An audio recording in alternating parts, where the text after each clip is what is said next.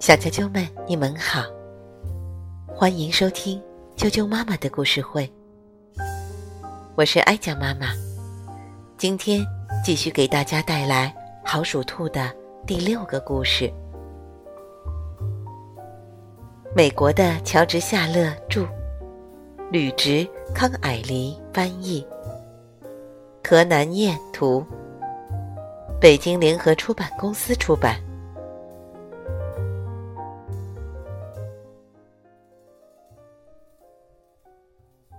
未雨绸缪的鼠兔，鼠兔责人忙着收集草干和草叶，放在太阳底下晒干，然后衔着一趟一趟运到洞里。他把一部分干草放到洞的深处储藏起来，有些就放在洞口，码成整齐的一堆。有一天，绵羊。路过泽人的洞，看到他正在辛勤的工作，不解地问：“你收割这么多草干什么？草场里到处都是草，别忙了，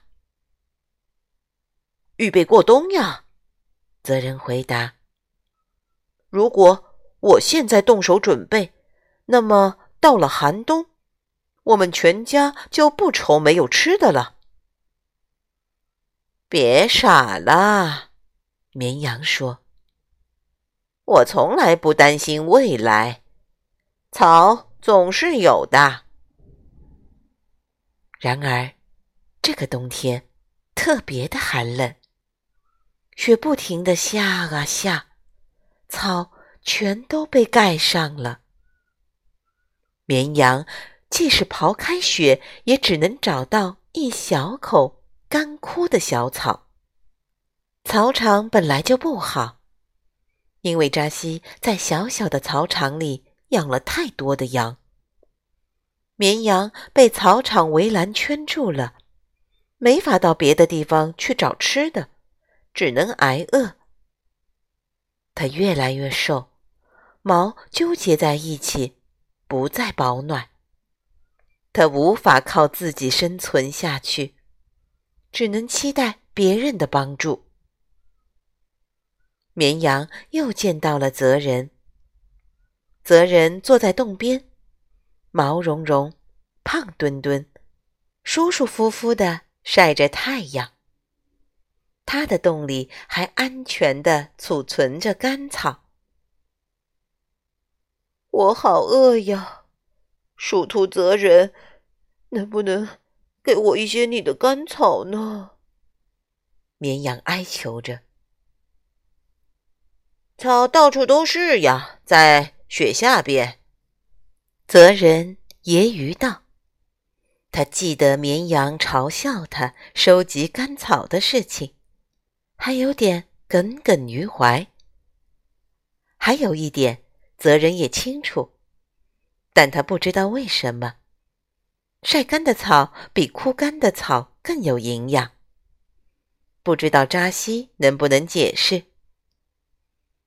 看着绵羊可怜的样子，鼠兔心软了。看得出来，你很饿。不过，我没有余力帮你了。我储备的草也只够我们全家吃的。鼠兔温和地说。我为自己的未来计划，你却指望别人，指望懒惰的扎西，指望年景总是没问题。鼠兔的确为绵羊感到难过，于是钻入洞中，出来时口中衔着一小捆草，给你先垫垫肚子吧。希望天气。会很快好起来，小啾啾们，未雨绸缪的鼠兔就讲到这儿了。未雨绸缪是什么意思呢？就是事先做好准备的意思。绵羊如果像鼠兔择人一样，依靠自己，事先做好准备的话，也不至于这个冬天挨饿了。明天继续给大家带来好属兔的第七个故事。再见。